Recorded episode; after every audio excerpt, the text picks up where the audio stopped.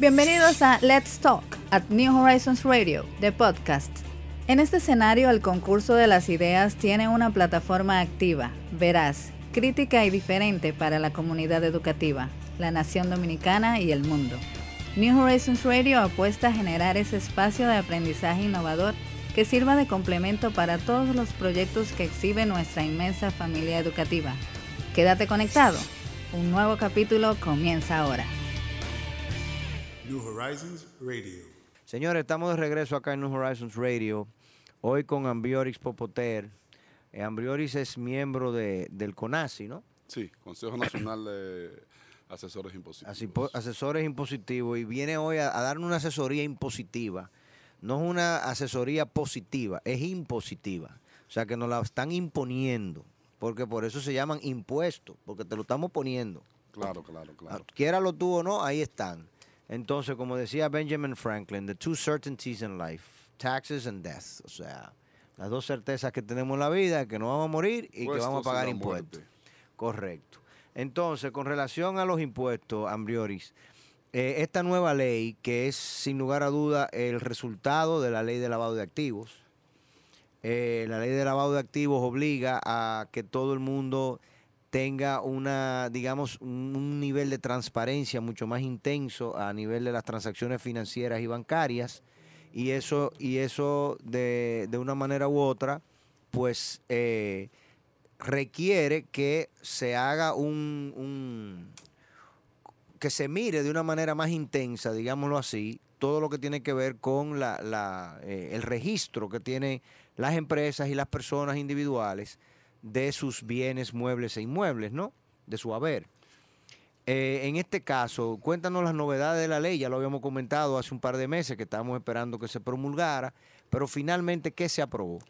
Bueno, ya pusiste en contexto la ley, básicamente por la ley de lavado de activos, es esta nueva ley que, que lo que procu- procura es que cada quien pueda declarar todo su patrimonio, o corregir todo su patrimonio, y es una ley que viene más o menos impuesta de ese tipo. Bueno, lo que se acaba de aprobar después de dos años en el Congreso es una ley que va a permitir a todos los contribuyentes nacionales, sean personas físicas, personas jurídicas y personas jurídicas de cualquier tipo, o inversionistas extranjeros con propiedades en el país, pero que estén registrados aquí, que puedan revalorizar sus propiedades, tanto bienes muebles como bienes inmuebles, pero también que puedan incluir en sus declaraciones todos los activos que puedan, eh, que tengan fuera que no hayan declarado. Y también incluir las inversiones fuera que tienen en, el país, que de, hecho debieron haber estar incluidas siempre, como dice la ley nuestra. Y también entonces corregir todo tu patrimonio. La ley trae también un adicional que es que va a permitir a los contribuyentes ponerse al día en sus eh, deudas fiscales, si tuviera alguna, pagando solo el impuesto y un año de intereses. No importa el estado en que se encuentre esa deuda, si está en el Tribunal Superior Administrativo por un recurso, si tiene un recurso de reconsideración o simplemente en sede administrativa simple. O sea que eh, esa es cierta ventaja. ¿Y, un año de interés qué significa? Que la- no importa el monto que debas, te van a cobrar. No, no, pero ¿cuánto es un año de interés en- en- en la renta? 13.20, porque es 1.10 mensual por 12, 13.20 13.20 anual. eh, anual. Ok, anualizado. Ok, entonces vamos a separar este análisis en, en tres piezas, si se puede. Tú me corriges si esas serían las tres piezas fundamentales. Vamos a hablar de la revalorización para el tema de las empresas, para el tema de los individuos y para el tema de los capitales que están fuera del país, o sea, de dominicanos pero que lo tienen en el extranjero. En el caso de las empresas, tú tienes bienes muebles y bienes inmuebles, o sea, tú tienes lo- los inmuebles, los edificios, la, la- la- la tierra, los terrenos y los bienes muebles que serían las acciones. No, bien- bueno, y maquinarias, mobiliario. y Correcto, demás. Las acciones ya entran como un bien de capital, junto con los inmuebles. Ok, bueno, pero Sí. entonces tú Claro. tienes bienes, tú bienes de capital en este caso para la, la interpretación de, de la, de la DGI serían inmuebles y, y las Acciones, acciones. acciones. Ok, entonces si yo tengo un inmueble, para ponerlo con un ejemplo concreto, yo tengo un edificio que yo lo compré en el año 1990 y yo di por ese edificio 10 millones de pesos. Y ese edificio hoy, obviamente ya se ha depreciado en, en 30 años, tiene 30 años de depreciación, pero los edificios se deprecian a 50 años, ¿correcto? Sí. Eh, pero en teoría, 50 años, porque aquí no se aplica la ley de, la- el, el concepto de depreciación lineal, entonces al final es 150 años. Pero muy bien. Vamos a decir que depreció un, un 10%. Entonces ya yo lo compré en 5, ahora vale 4, 4 millones y medio en libro, en teoría. Ok. Entonces, pero mi valor de mercado de ese, de ese inmueble, cuando yo lo mando a tasar, porque todos los inmuebles tengo que tasarlo con un tasador oficial, ¿correcto? Que esté eh, avalado por el, instituto. Por el, ITADO. sí. Por- ok, por, eh, por el Estado. Eh, ITADO. que el ITADO, Instituto, de Tasadores Dominicanos. Dominicanos. Bien. Entonces, un tasador oficial, yo lo- le digo urgentemente, ven, tásame el inmueble, ese tasador me lo tasa y me dice que ese inmueble hoy en día, que yo compré en 5 millones hace 30 años, vale 50 millones. ¿Cuánto yo voy a pagar de impuestos para poner ese inmueble al día de hoy en 50 millones de pesos? Bueno, la, la ley dice que el valor a pagar es el 2% sobre el total del inmueble y la norma, un borrador de la norma que la DGI ha emitido hoy, también dice lo mismo. Todos los o sea, yo voy a pagar el 2% sobre 50 millones. Sí, to- todos los asesores, sí, sobre el valor lo total. que yo compré, lo que yo lo, en lo que yo lo compré y la indexación por inflación, que se supone que a todos los inmuebles le corresponde, no va. no, no va, no va a contar. O sea, ahí no hubo inflación, ahí no hubo impuesto y no hubo nada. Exacto. Yo, Eso- yo voy a pagar un millón de pesos. Eso es un punto de discusión. eh, Grave. que- Muy grave. Y va a traer bastante, bastante controversia. Pero eh, la norma todavía es un borrador. La, final no, no ha salido porque ellos dan oportunidad a que los técnicos. eh, A que todo el mundo grite. y, y le manden su- sus opiniones. Pero sería el 2% del valor total. Lo correcto sería que fuera el 2% del monto que se va a, a revaluado y o, o el 2%, Descontado el ajuste Exacto, por inflación del exacto. inmueble. Y o el total del inmueble, si es un inmueble nuevo, que la persona va a entrar porque eso nunca pagó. Pero si es nuevo, ¿qué, qué, por qué tú no lo tienes? Ah, bueno, que tú no lo No, registraste. hay, aquí hay mucha gente que no tiene Que in- in- inmuebles pero- y, y todo tipo de, de bienes no Que nunca no lo registró. No lo registró.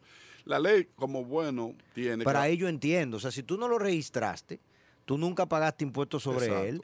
Tú, Tiene que- tú- bueno, entonces tú tienes que pagar la totalidad. obligatoriamente. Que sea un 2% ya es un regalo. Sí. Pero lo otro no. La ley tiene una, una ventaja y todo va a depender del el objetivo del contribuyente. Bien. La ley es voluntaria y no es una amnistía fiscal.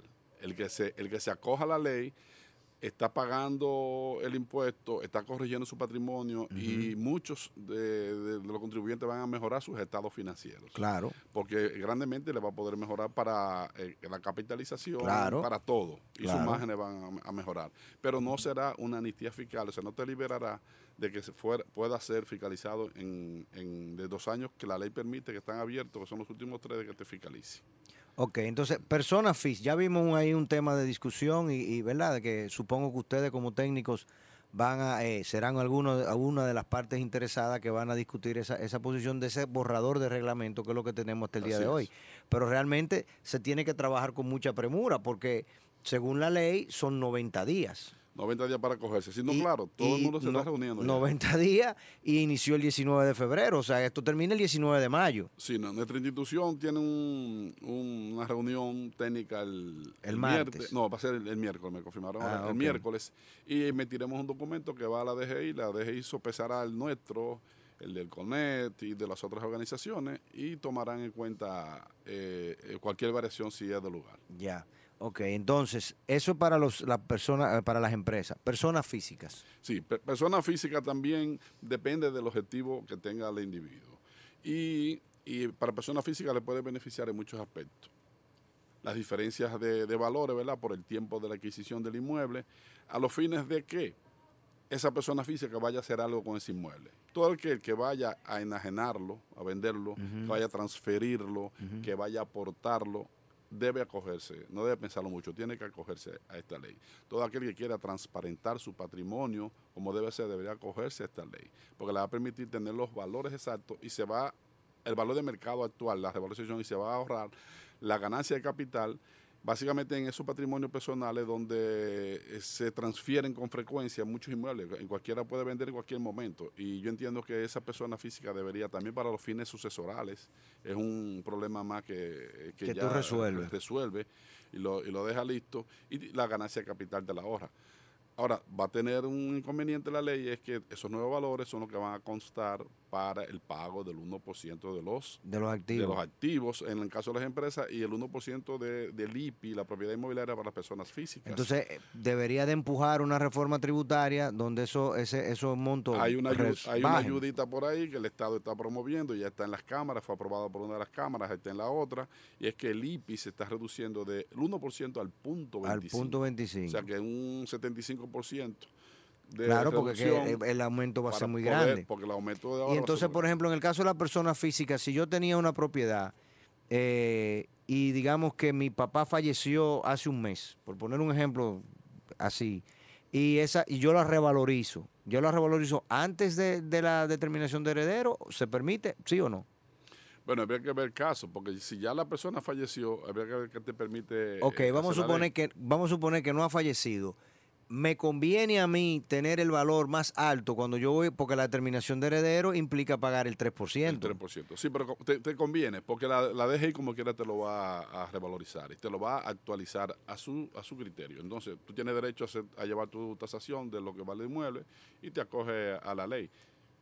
O, Pero todavía, bueno, porque, ok, si yo no me acojo a la ley, entonces la ganancia de capital que tendría sería el 27% que voy a pagar. en ese caso no, no hay una ganancia de capital en ese momento. Sino En la determinación no, en la venta. En, la venta. Correcto. La- Entonces, por eso, por eso mejor hacerlo. Claro, porque pagarías el 3 en la determinación y luego Y- la ganancia de capital. si- Adicional. Exacto. Ok. Entonces, para los capitales que están fuera del país.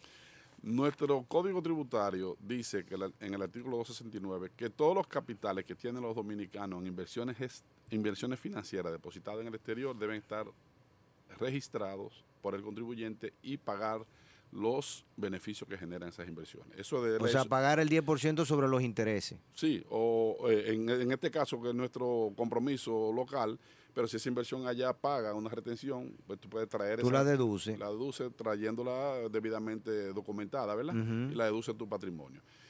Eso en parte es bastante bueno. No, no le estamos diciendo a la persona ven y trae el dinero para acá, sino decláralo y ya resuelve tu problema. Que también eso en las partes sucesorales es, un, es una, algo que... Una tranca.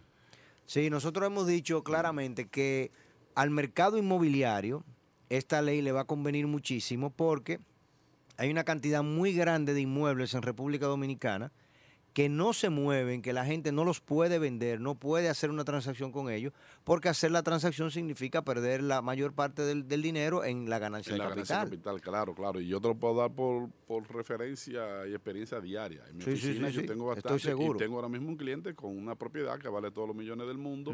Pero cuando se ha intentado hacer algo, nos tiramos los números. Es una Entonces, locura. esta es una oportunidad para cogerse porque si te lo vas a vender y es un inmueble con un valor bastante alto, nadie tampoco te lo va a comprar por, el, por el- su valuado. Claro. Porque no va a poner en riesgo su inversión. O sea que eh, en este aspecto yo entiendo que eso es sí o sí. Bien, señores, vamos a hacer una breve pausa y cuando regresemos vamos a, a mezclar un poco contabilidad y economía para ver el impacto que tendrá esto a partir de, de esta nueva ley, una vez se acoja todo, todos los que se acojan y eh, tengamos entonces un valor distinto de los inmuebles y activos y, bienes de capital en la República Dominicana. Regresamos en breve.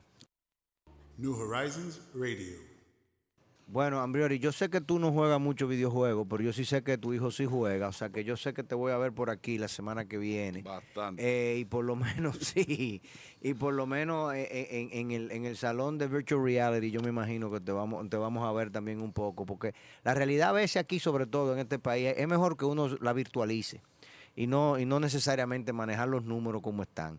Pero ah, aterrizando de nuevo en el caso que nos compete, que es la ley de, de no es una amnistía, sino de revalorización de activos y patrimonio, eh, Vamos a verlo desde dos escenarios. Lo vamos a ver como, como el contador y lo vamos a ver como el economista. Eh, brevemente como el economista, porque yo quiero invitar a una persona, sobre todo experto en cuentas nacionales, para hablar de este tema, porque yo creo que aquí eso, eso va a tener grandes repercusiones sobre los indicadores macro de nosotros y, y es un punto que a mí me interesa tratar más adelante. Pero viéndolo ahora mismo puntual, desde lo micro hasta, lo, hasta ya como, como nación, estamos hablando de que en primer lugar, esto va a dinamizar el sector inmobiliario, porque esto le va a decir a las personas que tienen finca, que tienen tierra heredada, que tienen un sinnúmero de inmuebles, un edificio que, óyeme, yo tengo este edificio, lo construí hace 15 años, solamente estoy ocupando un pedazo, pero no puedo vender el resto, porque vender el resto implica pagar el 27% de ganancia de capital, que ahora pagando un 2% yo voy a poder entonces mañana eh, venderlo. Ahora bien, el tema es el mañana, primer punto. Porque aquí yo creo que al sector inmobiliario, efectivamente, en el mediano plazo, definiendo mediano plazo como cuatro a cinco años, va a ser de gran empuje. Sin embargo, la ley plantea que una vez tú te acoges a la revalorización de tus bienes de capital, no los puedes transferir en un periodo menor a un año, ¿correcto? Sí, y eso fue una mejora que trajo la ley, porque originalmente en el primer Era para que no proyecto, transfiriera eh, nunca. Era tres años, eran tres años. Entonces, algo O que sea, se- detener la economía en tres años. algo ¿te que aparenta, eh, diría un abogado, que aparenta un poco inconstitucional, porque Claro. eh, con la propiedad es que te, te están jugando con tu derecho a la propiedad. Pero bueno, la ley trajo eso. Entonces, ¿qué significaría? Que si lo transfiere de alguna manera dentro de ese año, vas a tener que ese monto que ya declaraste, que dijiste que valía un millón de pesos, y lo vendiste antes, entonces va a tener que tumbarle El 20%. a ese valor, y entonces ya esa diferencia te va a dar pagar ganancia capital. Oh, Dios mío, qué cosa tan, tan tremenda. Sí, porque en Y- realidad- Y, ponernos a discutir la inconstitucionalidad del reglamento se va a La- tomar más de 90 la, días. La parte lógica, la parte legal no tiene lógica, No, pero claro la parte no. fiscal para ellos tiene lógica. no, no, no, estamos de acuerdo. O sea, eh, siempre el huevo y la piedra. Tú vas a perder como quieras. Ya lo dijimos al, al inicio del programa. Ok, entonces, en definitiva, a pesar de esto, estamos hablando que tenemos un plazo, primero de 90 días para acogerse. Y luego eh, tenemos que esperar que la autoridad tributaria eh, apruebe lo que tú le has presentado. Que debe ser en 30 días o menos. 30 días. Dicen que la ley que se pueden ellos tomar para aprobarlo, pero se supone que va a ser un poco más expedito. ¿Tú crees? Debería ser, sí, para darte la respuesta. Ellos van a dar en A la- mí me parece impresionante que tantos casos ellos lo manejen en 30 días. No, porque acuérdate que por, por oficina, ¿verdad? Por agencias y, y no, no van a estar concentrados en un solo sitio. Entonces, eh, y eh, como es voluntaria, todavía la gente está que no sabe si acogerse o no y eh, el tiempo les dará, le dará. Bien. Ellos dicen, ahora ellos dicen que van a proveer una serie de, de informaciones las cuales tú debes darle, ellos necesitarán para documentar cada caso para poderte aprobar. Y son seis meses en realidad. 180 días para tú efectuar el pago. Exacto. Y el pago lo puedes hacer un pago único o puedes acogerte a un plan de pago pagando el 40% al inicio, pero terminando de pagar dentro de los 180 días. O sea que al final se los 180, Son días. 180 días. Son seis meses. Seis meses, exacto. Poco tiempo para pagar tanto. Sí, dependiendo del donde se Sí, claro, claro, porque te están diciendo, no me importa el valor que tiene tu inmueble, es lo que vale al nivel de mercado, págalo. Eh, es, es mucho, es, es- es- es intenso. Pero bien, entonces estamos hablando de que probablemente, qué sé yo, febrero del año que viene ya, ya todo el mundo cumplió los seis meses de este plazo de todo lo que está pasando. Eh, No en agosto. no, Eh, los seis meses. Los seis meses. Bueno, No. es a partir de ahora de la norma. No, la norma es 90 días, pero a, a partir de que ellos te aprueban, que sería mayo, junio, entonces ahí corren los 180 días, así que yo lo leo. No, la, la aprobación va a ser a partir de que cuando esta norma, los 180 días, va a ser a partir de cuando esta norma entre en vigencia. Si entró mañana, el, el- el jueves, el viernes, la semana pasada, a partir de ahí co- corren los... Creo que no, que el artículo lo, lo- es de otra forma, pero lo podemos leer más tarde. Pero la cuestión es que va a haber un rezago en el sector inmobiliario, porque en definitiva todos esos inmuebles van a seguir presos, por decirlo de una forma, por lo menos por, Por, eh, un por año. un año. Pero un, Por año, se, un año se va rápido y, y lo- los negocios pueden hacerse. No, en definitiva, y los la, la contratos se situación. Lo que, lo que estoy diciendo es que en Sí. definitiva la situación será la misma que es ahora, más o menos, o va a tener condicionantes hasta dentro de un año. Pero a partir de eso, entonces ya el sector inmobiliario Pero yo le, veo, yo le veo muchas cosas positivas a, a la, a la ley en, en cuanto a la revalorización y las oportunidades para la- las familias, para las personas físicas, para la- la- las empresas. En el sector turístico eh, me he encontrado con muchas adquisiciones de, de villas y demás en la romana en el este que por alguna otra razón, una mala asesoría o por no querer pagar los, lo- el impuesto de transferencia original se declaró por un monto mucho menor. Todas esas personas pueden corregir eso ahora porque le está produciendo una ganancia de capital tremenda. Claro. O sea que hay, hay, hay mucha oportunidad. Y en cuanto a las deudas, lo veo también una oportunidad, como fue lo de la, la- la ley que acaban de aprobar de la seguridad social, que le borró el 100% de lo- a, lo- a los morosos, que aquí te va a borrar el 100% de los recargos y pagar un año de intereses. Porque un año normal de son 67% de, de, de, de recargo Pero eso, es una tasa que Sí, no, no, no, es, es- es- es eso no es posible.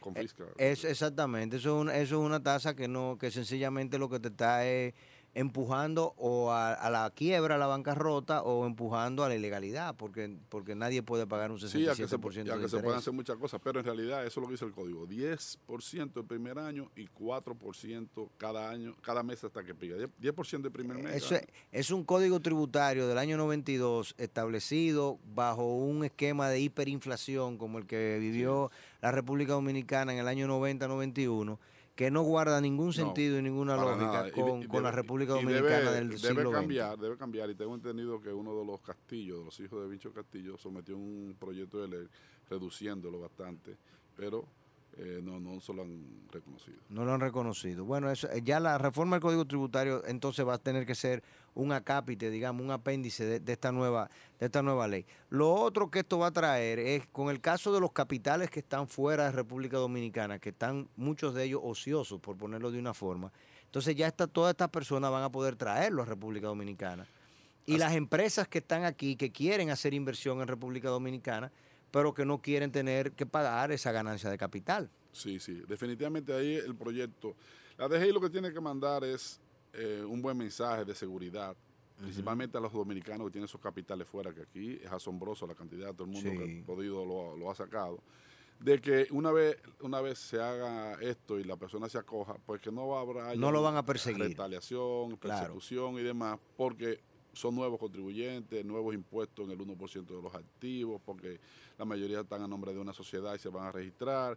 Esa sociedad va a venir y va a entrar al sistema tributario local, va a pasar por la Cámara y todo el mundo va a cobrar. Todo el mundo va, va a haber recursos para todo el mundo. No, exactamente. O sea, yo, yo creo que en términos de la liquidez que eso le brinda al sistema y sobre todo el sujeto de crédito, o sea, la persona que hoy en día, de pronto, imagínate tú un dominicano que vivió en Boston 30 años, se retira a República Dominicana, pero tiene un capital importante allá y quiere hacer cosas en República Dominicana, pero no es sujeto de crédito, porque no tiene, o los inmuebles que tiene aquí lo tiene valorado a un precio ínfimo, o ese dinero lo tiene en capital fuera, que no lo puede traer acá a República Dominicana, no lo puede reflejar, entonces él no puede emprender cosas acá, ni Bueno, él ni sus familiares. En ese ejemplo que tú pones, si ya un residente con tanto tiempo en Estados Unidos, se supone que ya habrá cambiado su estatus migratorio, y será residente o ciudadano norteamericano, ya no, no, no lo beneficia la ley como tal, pero la inversión como quiera también la... no, la- pero la y, no, y el piel no pierde la ciudadanía dominicana. Pero tiene que, tiene que no, al mismo tiempo no la puede usar las dos.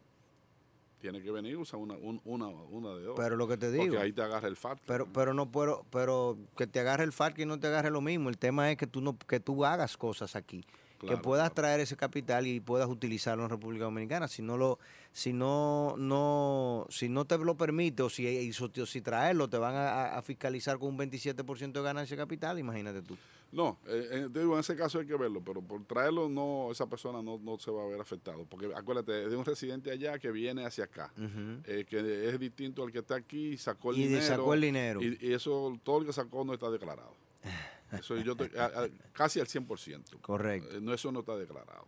Y entonces que la oportunidad es, ven, decláralo, págame mi 2% y sigue con tu dinero donde tú lo quieras tener. Y úsalo. No lo puedes traer o no lo puedes tener en un paraíso fiscal, en un en una que son de las exclusiones que, que la, la DGI va a tomar en cuenta, que dice la ley, eh, no puede eh, tener un eh, eh, haber sido de, dinero mal habido, eh, también si aquí hiciste eh, trampa con los comprobantes fiscales, no lo puede hacer. Si la DGI te ha sometido por algún momento, esas personas no se van a poder acoger al proyecto, a la ley.